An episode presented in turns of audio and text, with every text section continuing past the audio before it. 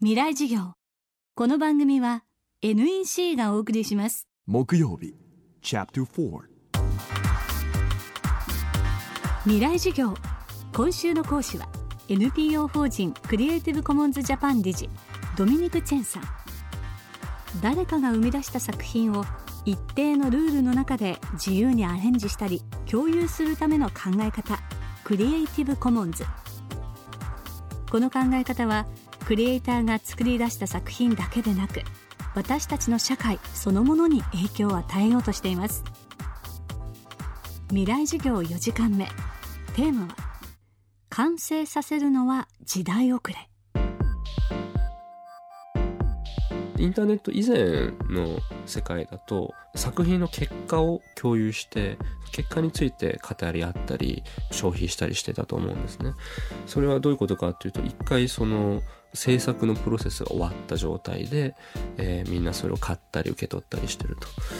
だけど、インターネットが今日ほど普及してくると、未完成のまま作品というものが出回り始めて、未完成のまま作品を受け止めるということが非常に増えてきてるということですね。ニコニコ動画で言えば、例えばその、この曲弾いてみたっていうコミュニティがあると。この弾いてみたっていう部分がすごい重要で、完璧に私弾きましたではないですね。つまり下手かもしんないけど、聞いてみてよみたいなカジュアルな感じ。まあ、とにかくこの作品をもう完成しきったっていう風にして出すっていうのが、まあ一つこう時代遅れなクリエイティビティだよねっていうのは、そのプロセスをみんなどんどん恥ずかしがらずに共有することによってよりこう新しいものが生まれる確率っていうのがまあチャンスがどんどん増えていくわけですよねで実はこれっていうのは、えインターネットっていうこう技術を支えてるいろんな無数のソフトウェア自体が作られてきたオープンソース開発というものの手法なんですね。どういうものかっていうと、例えば皆さん Android 携帯とか使ってると思います。もしくはそのウェブサイトにアクセスするっていう声をしてると思うんですけども、その後ろには Linux っていうオペレーションシステムが、え、存在しています。で、Linux っていうのは一人の天才が一人で書いたソフトウェアじゃなくて、世界中の、え、人たち、開発者がこの十数年間コラボレーションして作ってきたソフトウェアなんですね。で、それ自身がその権利をまさにフリーにすることによって作られてきたものなんですけれども、世界中の開発者が自分はここは自分だったらこうするのにと思ったら、勝手にそこをわっと書いて、書き換えて送信ってやると、そういうバージョンがすぐにあの比較対象として、えー、全体の中に組み込まれると。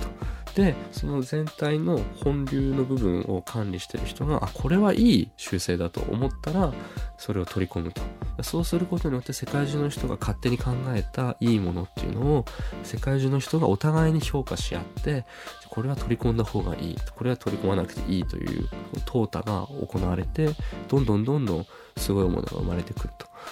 これはまさにそのプロセスを共有するってことによって可能になってきた。で、この考え方自体はソフトウェアの世界で今まであったんですけども、これを例えば他の、えー、社会的なコンテンツの中に落とし込むことが可能なんじゃないかという議論が最近起こっていて、まあ、一つは例えばその社会的な、えー、システムというところで言うと法律というものをみんなで書き換えてこういう風に書いたらいいよねっていうのをやるっていうのがアメリカだと議論されて実際にそういうシステムが作られようとしています。例えばそういうアイデアですね。そういうことが可能になってくると。まあ、だから、まだまだインターネットっていうのは、そういう、えー、技術的なところから掘り起こす文化の面白さっていうのが、すごいまだ潜在してるんだな、というふうに思っています。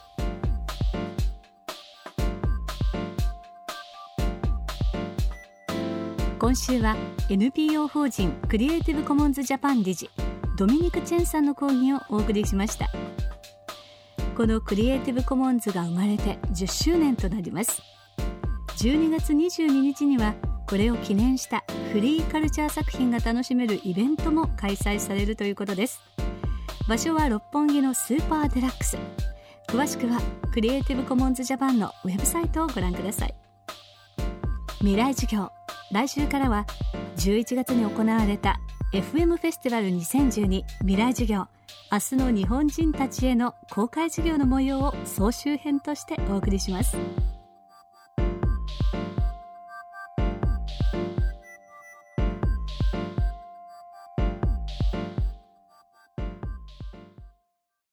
仕事のフットワークまで軽くする圧倒的な軽さを。たどり着いたのは手にした瞬間きっと驚く約 875g の13.3型ウルトラブックバーサプロウルトラライトタイプ VG 劇的な軽さをあなたに。もっと自由な働き方へ。NEC 未来事業。この番組は NEC がお送りしました。